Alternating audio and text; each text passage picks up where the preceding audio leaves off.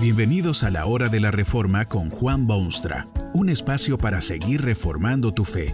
Este podcast es patrocinado por la casa editorial Poema Publicaciones, tu primera opción para libros centrados en el Evangelio, para cada rincón de la vida. Para ver los nuevos libros de este mes, visita nuestra página www.poema.co. Ahora escuchemos a Juan Boonstra con el programa de hoy.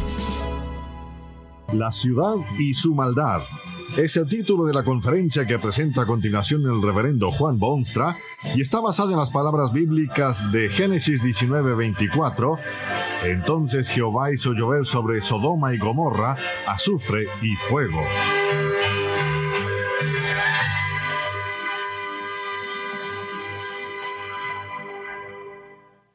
Un viaje de dos horas lo lleva a uno desde Maracaibo a Miami y unas pocas horas más lo transportan a uno de Buenos Aires a Nueva York. Y parece que los aviones estuviesen siempre llenos.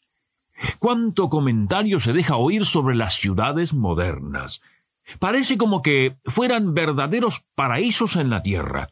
Las amplias avenidas de la capital azteca y la eterna primavera de Guatemala y los magníficos restaurantes de Buenos Aires y las reliquias históricas de Lima y las galerías de arte de Santiago y las joyerías de Bogotá. Todo esto es atracción turística y orgullo de la ciudadanía. Tal vez sería bueno examinar si ese orgullo debe fertilizarse y fomentarse.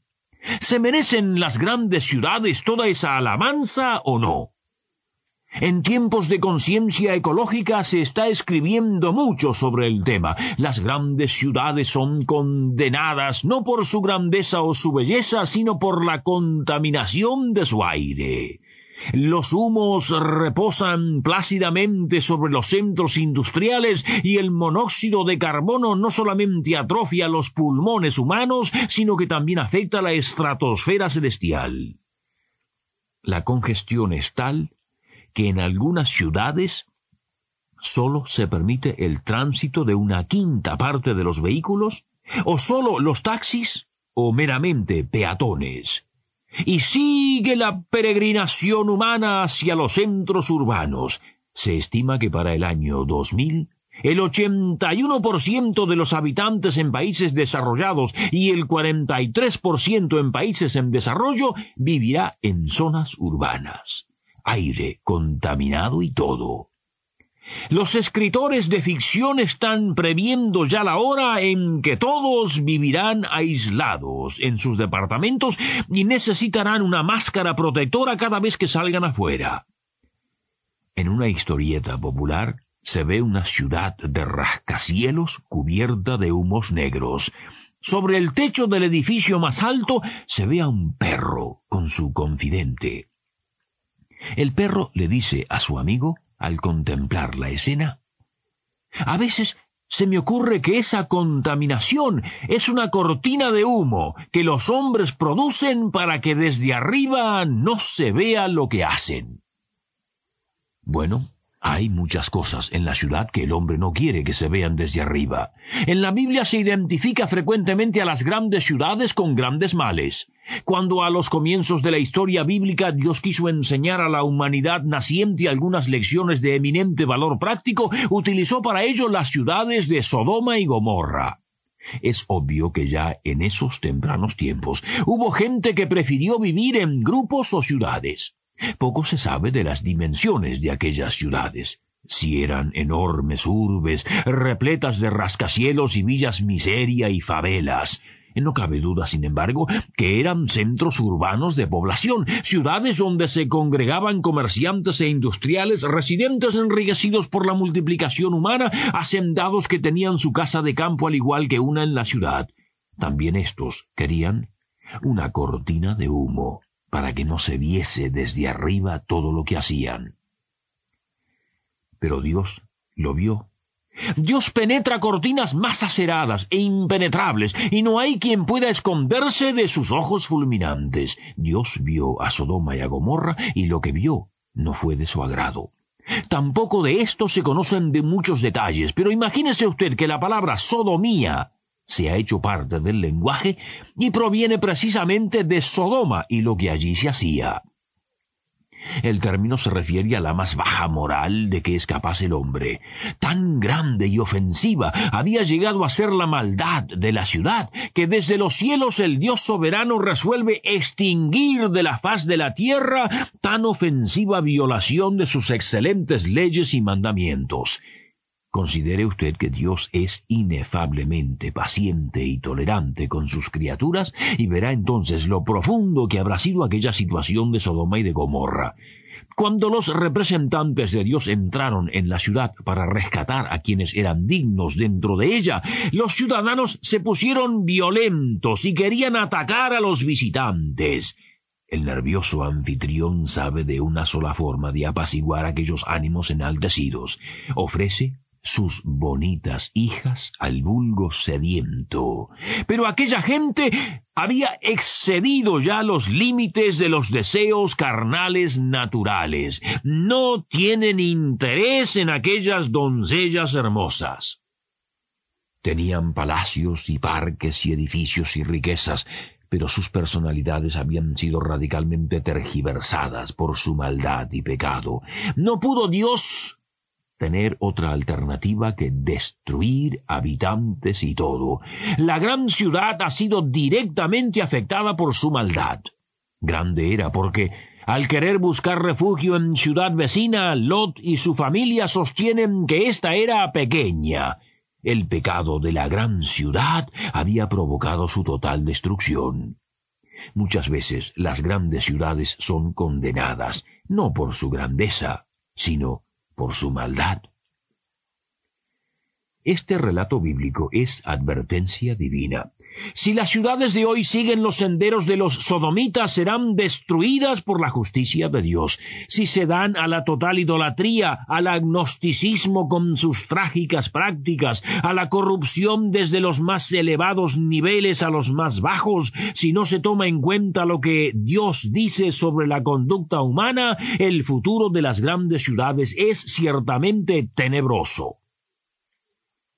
Observe usted los males que ya reinan en sus límites.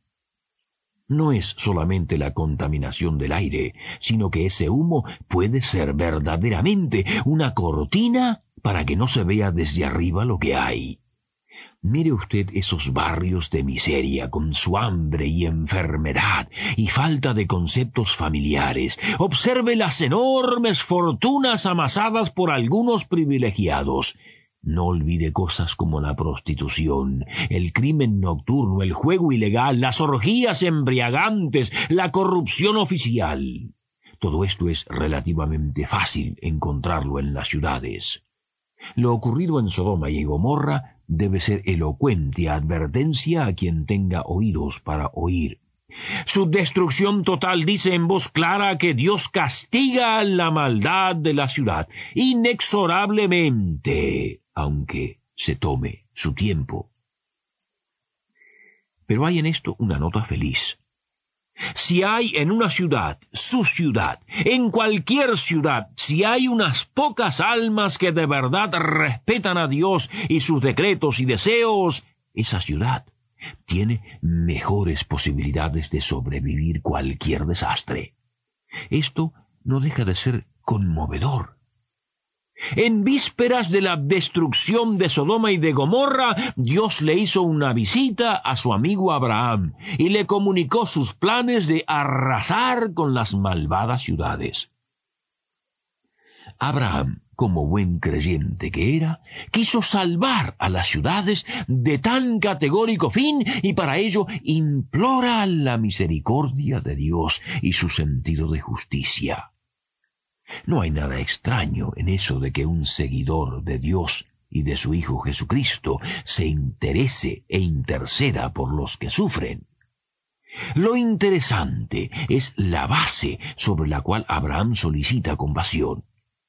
No dice que hay en aquellas ciudades preciosos museos, o edénicos jardines, o niños inocentes, o mujeres ancianas. Nada de eso pregunta a Dios si destruiría aquellas dos ciudades si hubiesen en ellas tan solo cincuenta justos o genuinos creyentes. Y Dios asegura que, por amor de esos cincuenta, no destruiría la ciudad de maldad. Vea usted la inexplicable paciencia y benignidad de Dios. Si hay cincuenta personas que sinceramente reconocen a Dios, éste les perdonará sus actos y delitos. Más aún, Dios promete no destruir la ciudad si tan solo se hallasen en su seno diez personas justas ni siquiera diez personas en aquella vasta metrópolis urbana que respetasen a Dios. Y por eso descendió Dios e hizo llover sobre ellos azufre y fuego. Solo se salvaron, y esto apenas una pequeña familia que algo de respeto aún tenía de Dios y sus derechos. El resto pereció carbonizado bajo el azufre y el fuego su ciudad estaría mucho más segura si tuviese más creyentes. Diez creyentes genuinos en el Hijo de Dios serán bastión de defensa. Cincuenta creyentes genuinos reforzarían los recursos de la ciudad en decadencia. Pero, ¿qué maravilla sería si toda la ciudad hubiese hecho sus bases con Dios? Tal ciudad sería un modelo para el mundo. Tal ciudad no tendría crimen en sus calles obscuras. Tal ciudad no conocería la corrupción. Tal ciudad sería un refugio para los sedientos de justicia y de orden y de paz. Tal ciudad sería una réplica, imperfecta porque humana, de aquella otra gran ciudad que la Biblia llama la Nueva Jerusalén. Sodoma es advertencia. Sodoma es muestra de la misericordia divina. ¿Perecerá usted como en Sodoma o terminará en la Nueva Jerusalén? Jesucristo vino pero ahora se ha ido para preparar lugar para los suyos en aquella gran ciudad donde no hay cortinas de humo para que no se vea desde arriba. Que este mensaje nos ayude en el proceso de reforma continua según la palabra de Dios. Si quieres profundizar en la exposición bíblica, puedes buscar más recursos en www.poema.co. Allí encontrarás libros que te ayuden a entender la palabra de Dios y aplicarla a tu vida. Poema, el Evangelio para cada rincón de la vida. Nos vemos en el próximo episodio de La Hora de la Reforma con Juan Bonstra.